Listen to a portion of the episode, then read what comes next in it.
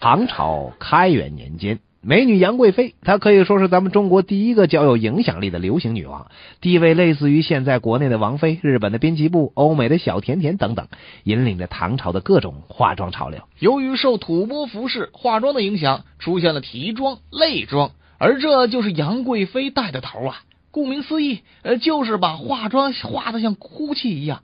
这种妆不仅没什么美感，还给人一种怪异的感觉。用现在的话说，就是前卫，就像王菲首次画的这个晒伤妆那些乱七八糟的。作为一个流行先锋，这杨贵妃还是非常称职的，搞出各种新花样，让粉丝们是有样学样。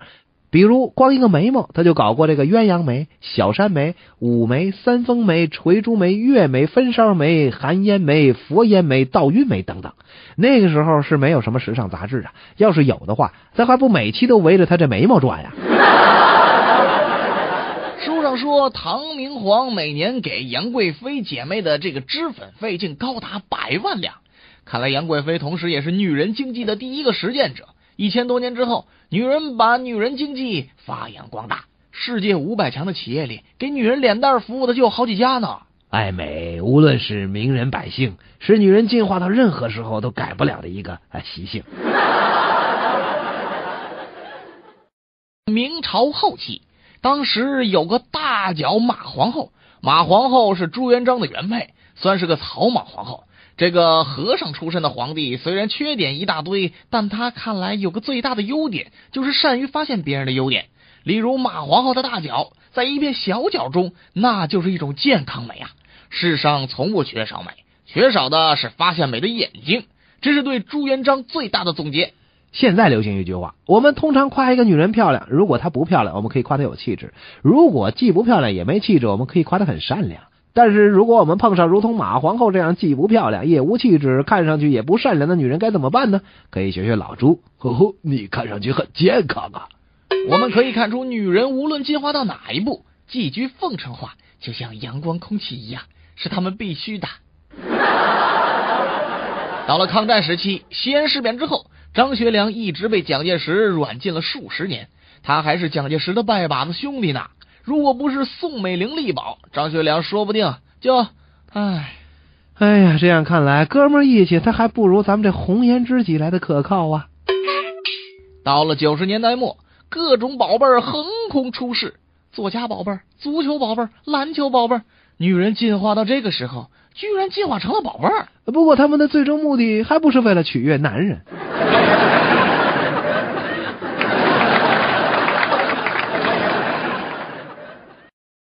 克隆技术横空出世，据说女人生孩子都不需要男人了。这个消息可给了女同胞们很大的面子啊，根本就不需要 Y 染色体了，女性也可以说：“哼，我们不需要男人啦。”啊，二十一世纪，据说出了好多美男作家，然后是尼克基德曼离开老公之后更红了。世界各地频频出现人造美女，从此女为悦己者容将成为历史，取而代之的就将是女为悦己容。我有一个女性朋友，为了增加自己的恋爱竞争力，居然给自己买了套挺贵的房子。唉，女人开始比男人忙了。我们男人真是越来越往古代的女性方向发展了，女性在进化，而我们在退化呀。有一次，我搭乘小客机旅行，服务员问我前面的旅客说：“呃，请问要不要晚餐？呃，有什么可选的吗？呃，选择就是要或者是不要。这这不是废话吗？不过有的吃就算不错了。”空中小姐用和谐悦耳的声音对旅客命令道：“请把烟灭掉，把安全带系好。”所有的旅客都按照空中小姐的吩咐做了。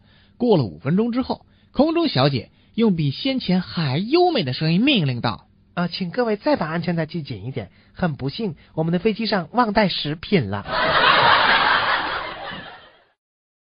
一个男孩在一个女孩经营的彩票投注站买了一注彩票，然后，如果他们一见钟情，那么作者是琼瑶；如果男孩对女孩一见钟情，但忍着不说，然后日复一日的来买彩票，那么作者会是村上春树。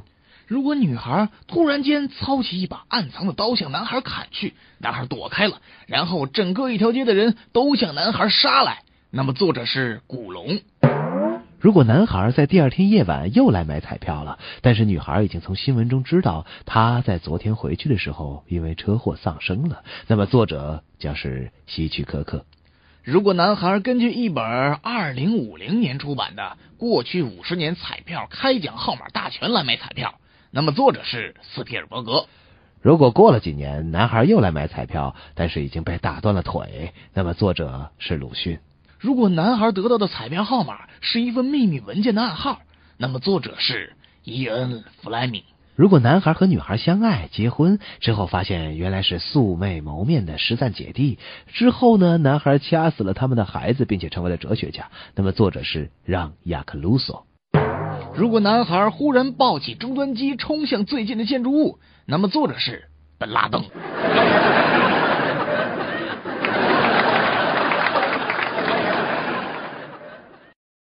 有一对情侣，男的骑自行车带着女朋友出去玩。那天刚好这女孩穿着一身白衣服，忽然他们在街上就遇到交通警察了。哎哎哎哎，说你俩呢？怎么骑车带人呢？这个时候，这男孩就跟警察说了：“啊，我我后面有人吗？”女友紧接着对警察要说：“啊啊，你看得到我吗？”这时候，警察已经被吓晕了。一位口音很重的县长到村里做报告：“兔子们、虾米们。”注意吧，不要讲瓜，咸菜太贵了。他说的是呢，同志们、乡民们，注意吧，不要讲话，现在开会了。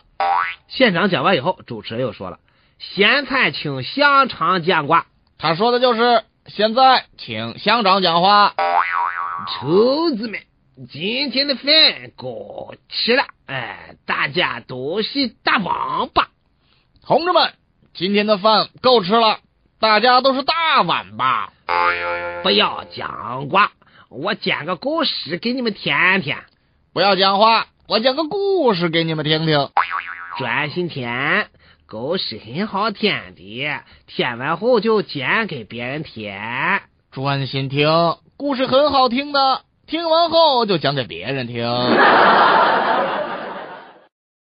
记得一次出差办事走在大街上，哎呦，突然觉得吧，这肚子疼啊，于是就跑到街边一个饭馆借个厕所用，可偏偏找遍了一楼就找不到，于是跑到二楼，二楼正在装修，什么都没有，但是却发现有一间厕所门上贴着“故障待修，请勿使用”的条子，可我这实在忍不住了，这管他三七二十一，反正也四下无人，脱了裤子就朝马桶蹲下去了，噼里啪啦轰，哎呀，这好爽啊！结束以后，我下楼发现一楼空无一人。哎，这奇怪了，刚才楼下还在高朋满座的一群人，怎么一下子人去楼空了？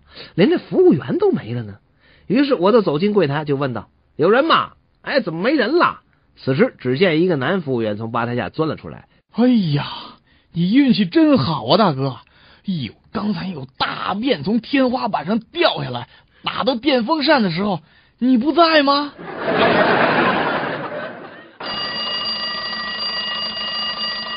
喂喂，哎哎，是是警察局吧？是啊，什么事？哎呀，我这里发生水灾了啊！有多高啊？到我脚跟了。才这么低呀？没事了。哥，我住二楼。有一个伐木工人去应征工作，工头对他说：“前面的树林你去试试看，看你一分钟能锯几棵树。”嘿咻嘿咻嘿咻嘿咻，一分钟二十棵，太厉害了。呃，你以前在哪工作的？我以前啊。我以前在撒哈拉森林工作，没听说过，只听说过撒哈拉沙漠。对呀，这是后来改的名字。哎，小鹿啊，这次考试准备的如何啦？我看完了。哇塞，这么强，全看完了？什么呀？我是说我看完了。那 老陆，我完了。不就是电台考个试吗？不及格又不会炒你鱿鱼，急什么呀？我又不是说这个完了，我是说我在电台女同事心目中的地位完了。我刚才不小心进了女厕所，啊，一推门进去，正好看见那个刚来的那个美女小王正蹲着呢。就就是你暗恋那个小王？咦，你别这么大声啊，让别人都知道了。你你说我要是你说我要是没多想，赶快出去就完了，这这这多好啊！哎呀，这倒好，完全惊呆了。我想解释，我又想出去，想出去，可我又还想解释，我就在那进退两难的时候，小王说了一句话：“哎，让我当时就想找个地方钻进去。他他他说什么呀？他说：“看这么长时间干嘛？一看就不是老手。”如何分辨男女厕所？我经历过多次教训，终于总结出以下几招。嗯，看来还真是没少进去过啊！你听还是不听啊？对对，听听听，你讲。第一招也是最简单的方法——隔山打牛法。你要是不清楚这是男厕还是女厕呢，你就关闭厕所所有的灯，若即若离的听到尖叫声呢，就是女厕所。啊，有道理。要是男厕所，就有人出来打我。